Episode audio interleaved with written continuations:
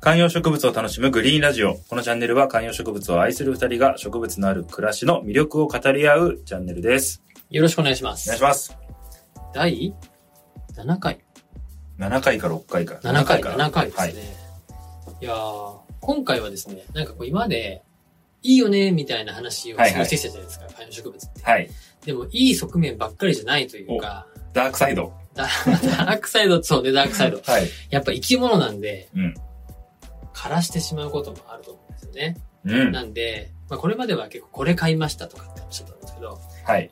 これ枯らしましたっていう話、あ聞きたくないですね。ちょっとできたらなと思ってます。ちょっと僕からいいですかどうぞ。いや、僕ね、あのーこの夏に、うんそれこそよく出てくる、あの、プロトリーフ。うん二子玉川のね、はいはい。高島屋の、常連となってあます。ガーデンアイランドのこのチームは常連となっておりまそす。うはい。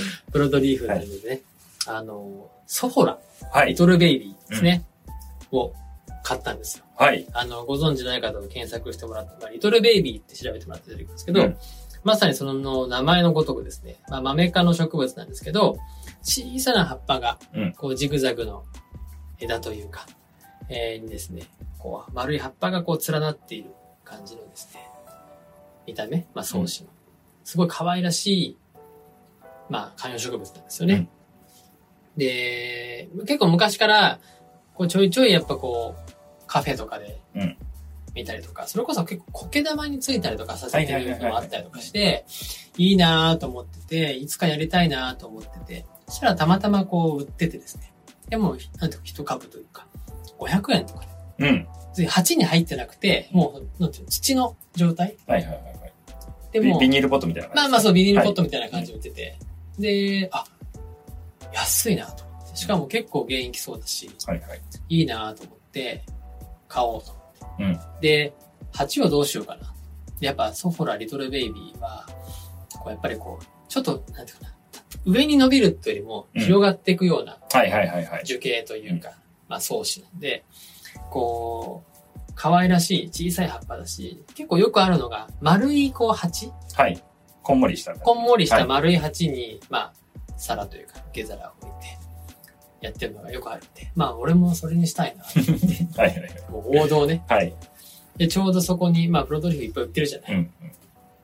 で、選んで、白い、ちょっとこう、つるっとした感じの、はいまあ、鉢と、まあ、受け皿を買って、もうこれとこれでちょうどサイズをぴったりの入れてみたら、ぴはいはいはいはいっ。たりじゃんと思って、はいはいはい。このためにあるじゃんと思って、はいはいうち両方買って、うん。いや、来たなと思って、これもう、ダイニングテーブルの上とかに置いちゃおうみたいああ、な。はいはいはい。なるほど。そう僕のあの、家のダイニングテーブルは、なんていうのかな、こう、どっちかというと明るい木目のはい。テーブルなんですよ。でその上にちょうどこの白の鉢と、あああの、いいですね。うん、感じが合うなと思って、もうさながらカフェのイメージで、うん家に帰ってやったんですよ。でももうまさに、えもう思い描い てる、もう検索、ググったら画像で出てく るやつが出来上がったんですよはいはい。これ枯れていく話なんですよね、でも。そうです。はいはいはいさあごめんなさいね。はいはい枯はれい。ていく話の手前からの盛り上がりなんですけど、はいで、やったんですよ。はいで、土をうん。変えなかったんですよ。おう。そのままビニールポットに入ってるんですが、まあ、プロトリーフさんだし、うん。いい状態の土なんだろうと思って、はいはいはいはい。そのままもうガサッとそれを植えて、うんまあ、下にちょ、もちろん小石とかは敷いたけど、やったんですよね。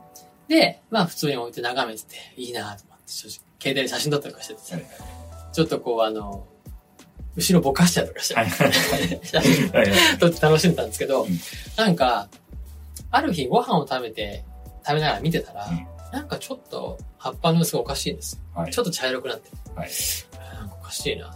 別になんかそんなに別に水もやりすぎてないはずだし、うんまあもちろんね、水、霧吹きとかかけたりしてるけど、おかしいなと思って。でもまあ別に、めちゃくちゃ日当たりがいい場所じゃないけど、うんでも別に暗い場所でもないし、はいはいはいはい。おかしいなと思って。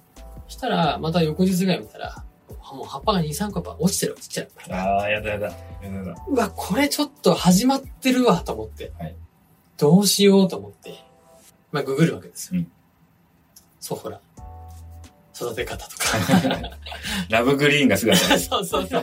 ラブグリーンさんがすぐ出てくる。はいはいそう、ほら、うん難しいとかはいね。はい出はいてくるんですけど。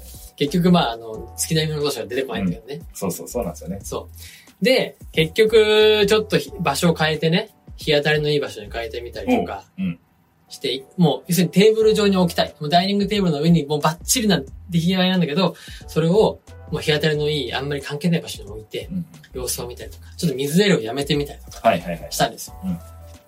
みるみる茶色くなってきまして、えもうね、茶色くなり始めてから、もう1週間から10日ぐらいで、もうどんどん葉っぱも落ちるし、うんどんどんもう枝から白、茶色くなっていっちゃって、結局最後は、なんていうの、ドライフラワーみたいな、抹茶茶になっちゃって、ー、なるほど。お結局もう最後まで直せず。直せない。えもー、うね、。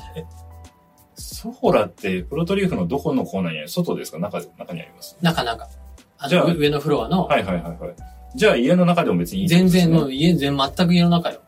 えそう。ー、まあ環境変わったところのストレスに耐えきれなかったってことなんですいやかー、まあ、もともとめちゃくちゃ、ほら、あの、幹というか、が細い、うん。まあ、相当もう見るからに繊細なんですよ。わかる。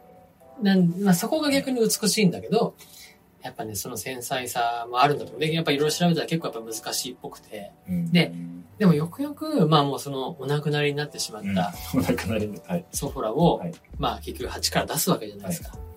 で、やっぱりもう全然土が湿ってるんだよね。はいはいはい。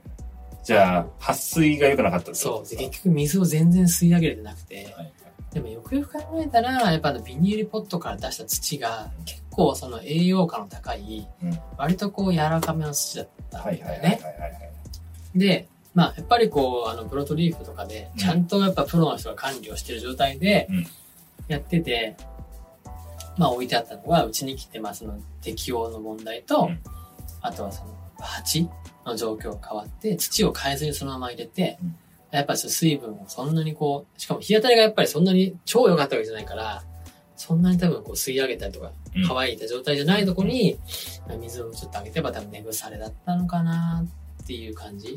多分もう確かにね。いや、でもね、やっぱ最初に元気なくなると、うんすぐ水あげたくなるんですよいやなね。るね。うんこれ何年育ててもそうでそうだ はね、あるん同でじす失敗をよ。ね、うん、そ繰り返す。う。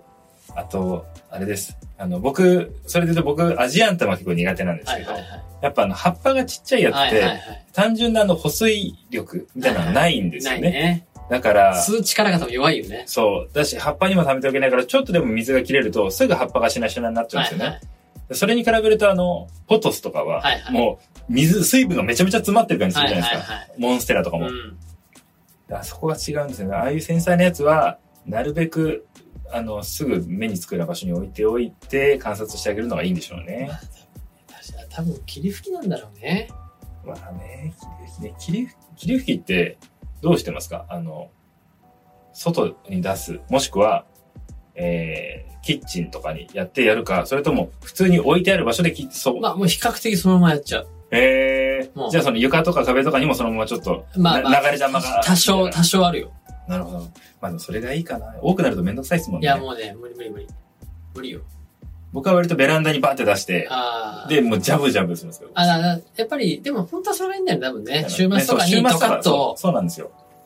そうそう。いや、だからね、本当にそうらはね、まあでも、もうちょっとリベンジしようと思って。おそう。だからもう、全く同じ、もう蜂残ってるし、確かに。だからもうね、なんていうの、亡きみたいになっちゃってるのよ。はいはい。で、こいつに別のを入れられないのも。はいはいはいはいはい。そうあの、だからあれですよね。飼ってるペットと同じ研修をかぶとか そうそうそういうやつですよね。そう。はいはいもう本当その感覚。もうね、未亡人みたいになっちゃってるの。はいはいはい。蜂が。だいからや、、だ大きい、大きいやつだったら多少あれじゃない、強くなるじゃないですか。うんあの、成長してるやつの方が。っていうのでリベンジってことはないんですかあー同じ大きさであーいや、でもね、まあ蜂のサイズもあるからね。まああとその卓上に置くっていうのもあるかなら。るほどなるほど。そこがもともとはそのインテリアとしてそうのそうそうそうそうそう。目標だったわけですね。そう、だからちょっとね、もう一回リベンジをしてみようかなと。まだね、これからの時期のリベンジ相当ハードル高いけどね。確かになずっと保護し続けるみたいなね感じなんですよね。攻めるというよりかは。うんっていう、まあね、これからしましたという話です。はい。はい、ありがとうございます。